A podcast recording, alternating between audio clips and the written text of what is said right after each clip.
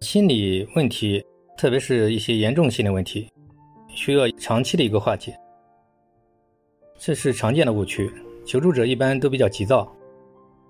这么多年形成的问题，想一下就解决，反而障碍了康复。其实，心理康复的一个很重要的一点，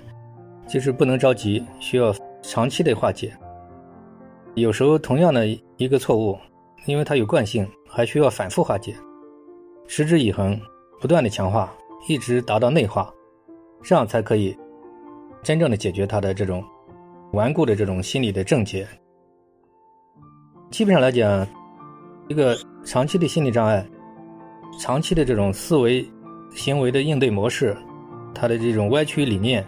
已经形成了这种不良习气，深入潜意识，所以已经形成了一种非常强大的一种惯性。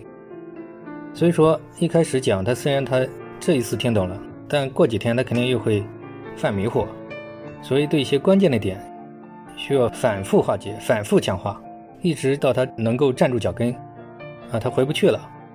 这样成了一种良性的一种惯性，这样后期才能得到真正的康复。这一点也是很重要的。